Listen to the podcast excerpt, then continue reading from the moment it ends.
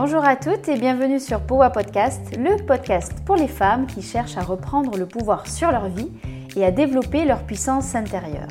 Je m'appelle Saskia Vulpian, je suis coach pour femmes et experte en développement personnel. Ma mission Permettre à un maximum de femmes d'explorer tout leur potentiel.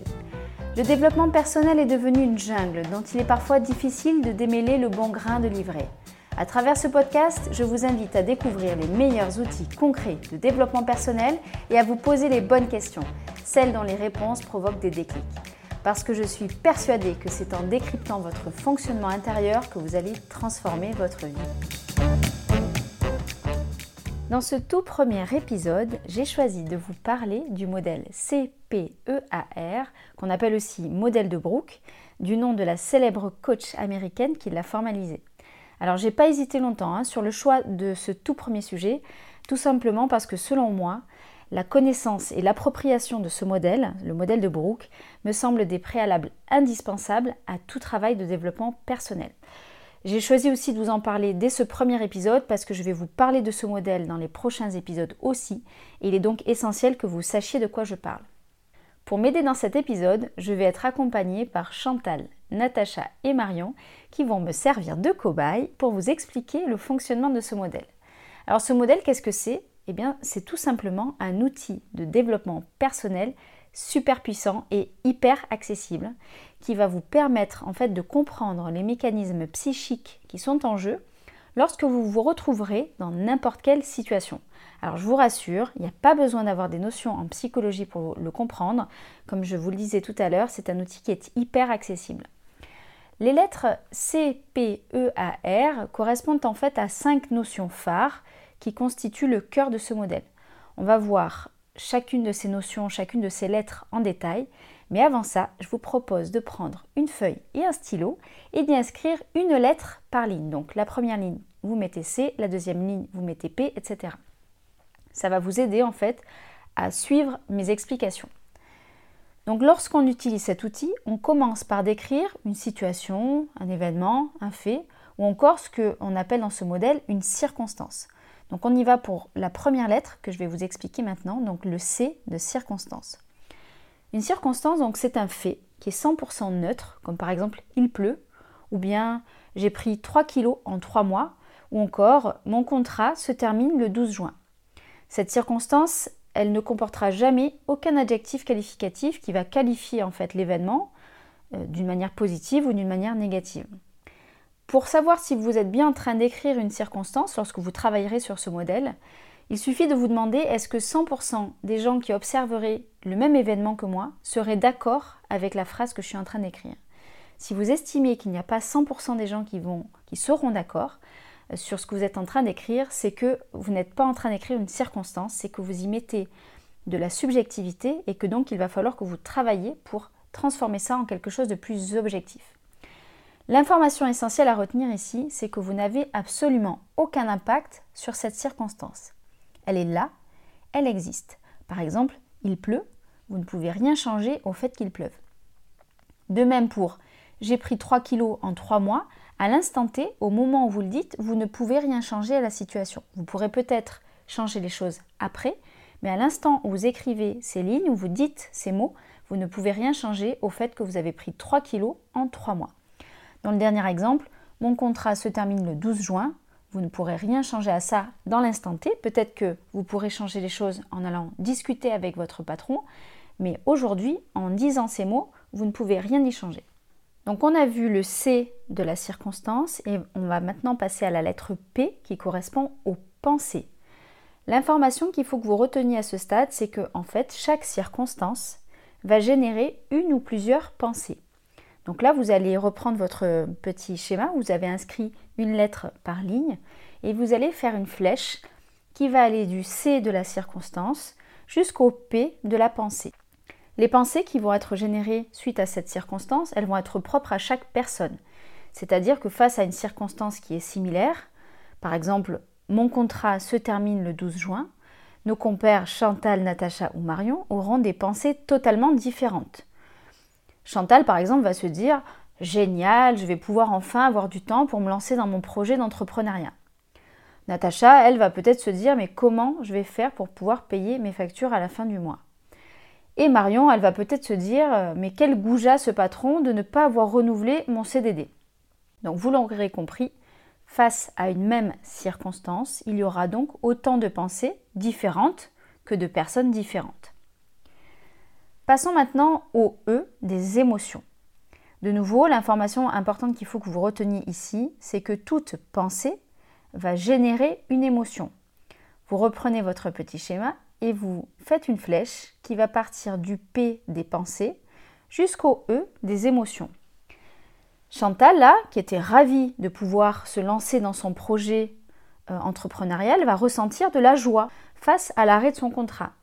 Natacha, elle, qui se demandait comment elle allait payer les factures, va ressentir de la peur. Et Marion, euh, qui en veut à son patron de ne pas voir renouveler son contrat, va peut-être ressentir de la colère. Là encore, vous l'aurez compris probablement, l'émotion est totalement dépendante, à 100% dépendante, de la pensée initiale. En fonction de la pensée qu'on aura générée suite aux circonstances, on ressentira des émotions différentes. À ce stade, et grâce au modèle, on se rend bien compte que la circonstance, dans notre exemple, mon contrat se termine le 12 juin, n'a absolument rien à voir avec les émotions de joie, de peur ou de colère de nos trois protagonistes. Ce sont bien les pensées qui ont émergé suite à la survenue de la circonstance qui ont en fait un impact direct sur nos émotions. On continue dans la description de ce modèle et on passe au A qui désigne les actions. Vous vous y attendez certainement, mais là encore, l'information que vous devez retenir, c'est que vos émotions, ce sont elles qui vont générer des actions. On reprend encore une fois votre petit schéma et vous allez faire une flèche qui va partir du E des émotions et qui va aller jusqu'au A des actions. En fait, ici, en fonction de l'émotion que vous ressentez, eh bien vous allez agir différemment. Ça paraît tout à fait logique. Chantal, qui était en joie, va peut-être avoir la motivation de se lancer dans la création de son site internet pour sa future reconversion. Natacha, qui avait peur de ne pas réussir à payer ses factures et qui était donc dans une émotion de peur, va peut-être, euh, dans, l'action qu'elle va réaliser, faire des entretiens d'embauche, mais de manière très tendue et stressée. Et Marion, qui était en colère contre son patron, va peut-être adopter un comportement agressif envers lui euh, pendant les, semaines qui lui restent jusqu'à la fin de son contrat. Là encore, à ce stade, et grâce au modèle, on comprend à quel point ce sont nos émotions qui vont avoir en fait un impact sur notre comportement et les actions qui vont en découler. J'insiste un peu, mais vous remarquerez que notre circonstance, elle, n'a toujours pas bougé. C'est toujours la même, c'est-à-dire mon contrat s'arrête le 12 juin, et pourtant, les trajectoires en fait comportementales de nos trois protagonistes sont totalement différentes. On va continuer avec le dernier élément de ce modèle, le R des résultats. On imagine une dernière fois notre petite flèche sur notre schéma qui va passer du A des actions au R des résultats. Là encore, en fonction des actions que vous allez déployer, vous obtiendrez des résultats différents.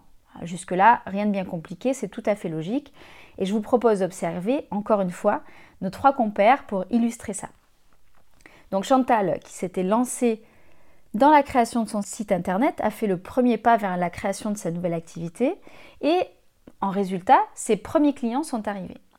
Natacha, qui était très stressée et tendue pendant ses entretiens, a finalement obtenu que des réponses négatives et n'a toujours pas trouvé un autre travail. Donc c'est ça le résultat, c'est qu'elle n'a pas trouvé un autre travail. Et Marion, euh, qui était agressive avec son, patron, est maintenant en bisbille totale avec lui. Et c'est donc ça le résultat euh, suite à l'agressivité qu'elle ressentait vis-à-vis de lui. Alors qu'est-ce qu'on fait avec ces résultats et qu'est-ce qu'ils indiquent? En fait, euh, dans la plupart des situations, le R des résultats va venir confirmer le P de nos pensées. Là, je vous propose de reprendre votre petit schéma et vous allez faire une flèche qui va remonter du R des résultats jusqu'au P des pensées. Donc souvenez-vous de Chantal dont la pensée était génial, je vais pouvoir enfin avoir du temps pour me lancer dans mon projet entrepreneurial.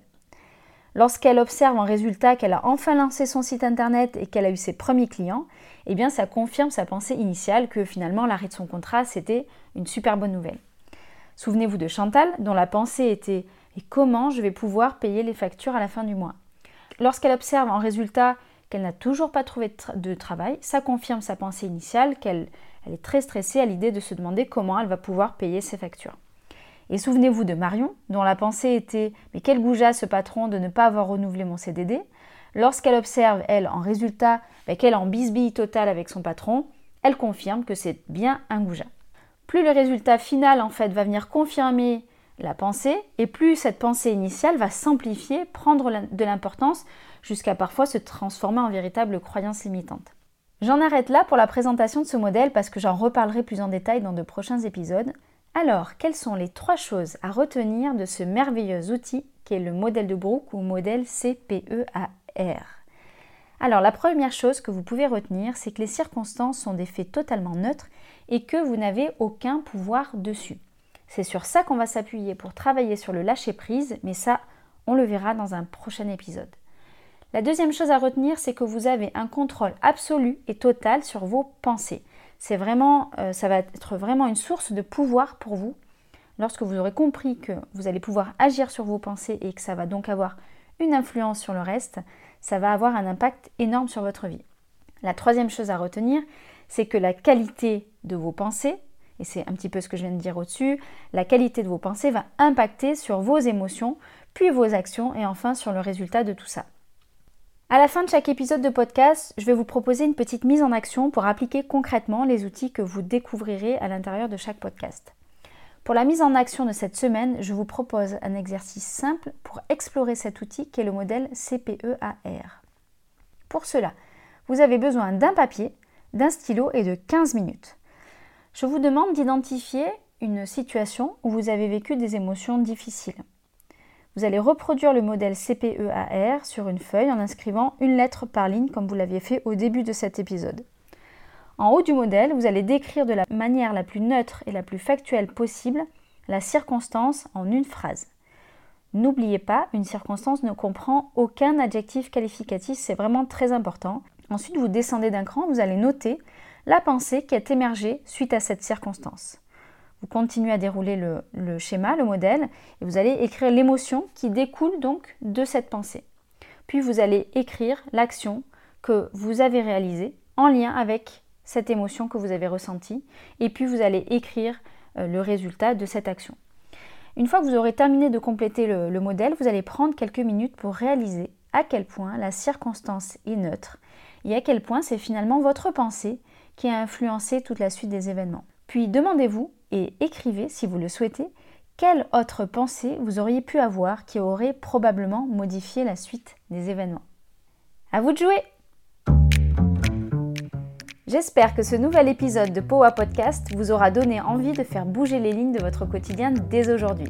Si c'est le cas, je compte sur vous pour m'aider à le faire connaître en suivant trois étapes.